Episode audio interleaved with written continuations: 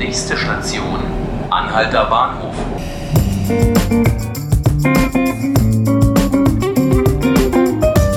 Hallo, hier ist der Podcast 5 Minuten Berlin. Ich bin Ruth Ziesinger. Schön, dass Sie zuhören. Heute ist Freitag und Freitag ist seit einiger Zeit auch Fridays for Future. Das heißt, es werden wieder viele Schüler auf die Straße gehen und für mehr Klimaschutz demonstrieren. In Berlin werden sie auf die Straße gehen, in anderen deutschen Städten, in anderen Ländern. Es soll, das planen jedenfalls die Organisatoren der Fridays for Future, der größte Friday for Future bisher werden. Anfang der Woche sind sie davon ausgegangen, dass in 96 Ländern der Welt tatsächlich demonstriert wird. In Deutschland sind es wohl allein rund 180 Proteste, die erwartet werden. Die Jugendlichen haben übrigens inzwischen, das haben Sie wahrscheinlich mitbekommen, enorm Rückendeckung von professioneller Seite bekommen. Und zwar von den Scientists for Future. Das sind viele, viele, viele Wissenschaftler, die sich jetzt hinter die Forderungen der Schüler für mehr Klimaschutz gestellt haben.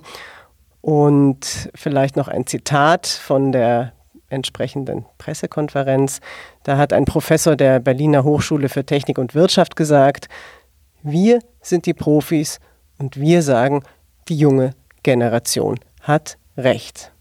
Also, die wissenschaftliche, die professionelle Seite ist sich also weitgehendstens einig, dass der Klimawandel mindestens eine ebenso große Herausforderung ist wie die Digitalisierung.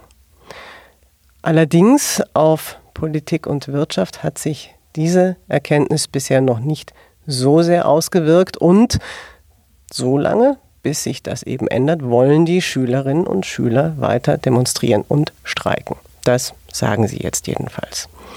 Und gerade für die Schüler ist das eben nicht ganz unproblematisch, wie man weiß. Im Blick auf Berlin hat sich jetzt die Schulsenatorin Sandra Scheres nochmal zu dem Thema geäußert und darüber spreche ich jetzt gleich mit meiner Kollegin und Schulredakteurin des Tagesspiegels Susanne Fied-Entus.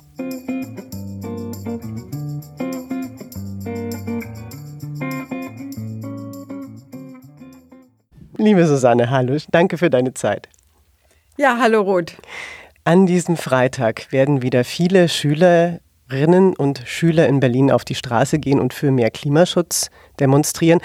Und ich frage mich, weiß man schon, wie viele es sein werden? Ich weiß nicht, wie viele angemeldet sind. Ich weiß noch nicht, wie viele es werden. Es ist aber klar, bisher sagen alle Schulen, äh, Leute, Organisatoren, die man fragt, es werden viel mehr als die letzten Male. Es hatte sich also auf 1000 ungefähr eingependelt. Es waren am Anfang auch ein paar tausend gewesen im Januar. Und jetzt könnten es aber wesentlich mehr werden. Darauf deutet eben sehr vieles hin. Was, was deutet darauf hin?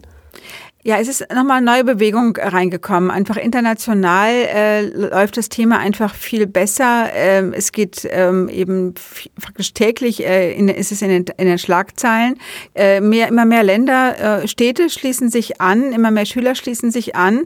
Und dazu kommt noch, dass äh, ja, äh, FDP-Chef Lindner ähm, so frei war zu sagen, äh, die Schüler sollten auch lieber was anderes tun. Äh, Klimaschutz sei eine Sache für Profis. Und das hat die äh, Schüler, manche auch noch erst recht animiert, glaube ich, auf die Straße zu gehen. In erster Linie aber, was auch noch darauf hindeutet, dass es noch mehr werden, das Thema ist auch dadurch noch mal richtig stark geworden, dass jetzt 12.000 Wissenschaftler äh, sich zusammengeschlossen haben und die, äh, die Ziele für, von Fridays for Future ähm, unter, unterschrieben haben. Und das wurde ja auch sehr medienwirksam ähm, vorgestellt. Du hast gerade Christian Lindner gesprochen, der äh, empfohlen hat, das Demonstrieren den Profis zu überlassen. Eine andere Kritik, die eigentlich ähm, sich auch überhaupt nicht inhaltlich mit den Schülern auseinandersetzt, aber eben beständig gemacht wird, ist, dass die Schüler eben nicht zur Schule gehen, sprich, dass sie schwänzen.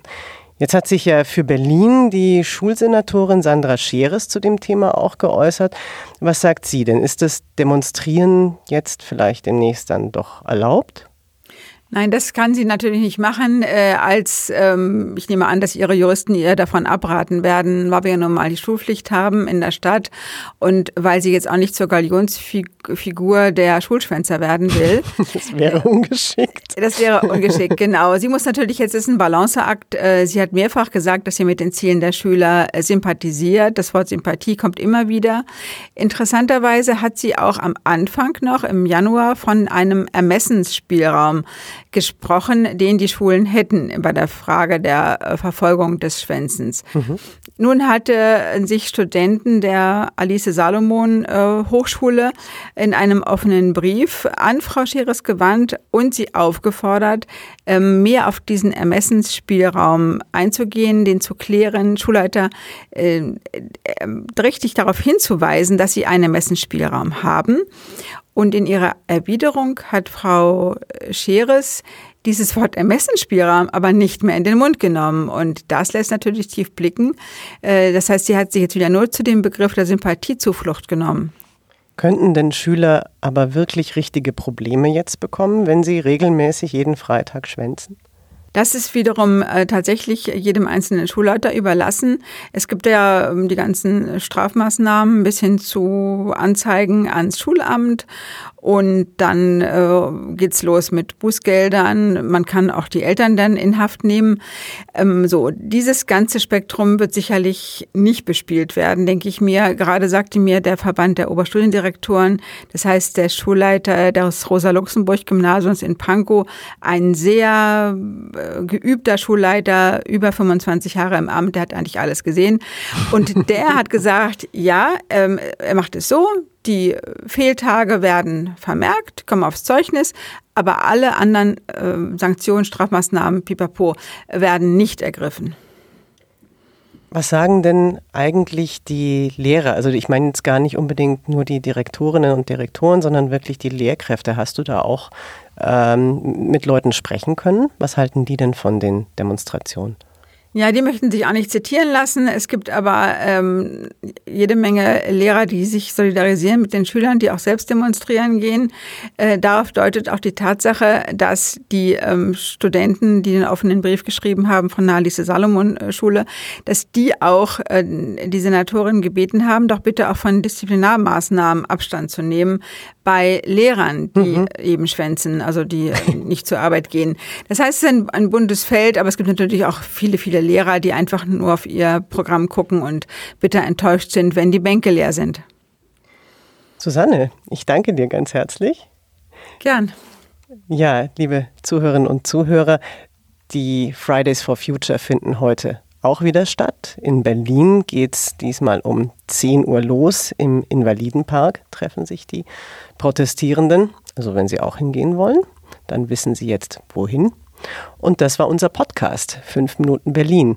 Sie können ihn hören auf tagesspiegel.de oder Sie können ihn abonnieren bei iTunes oder Spotify.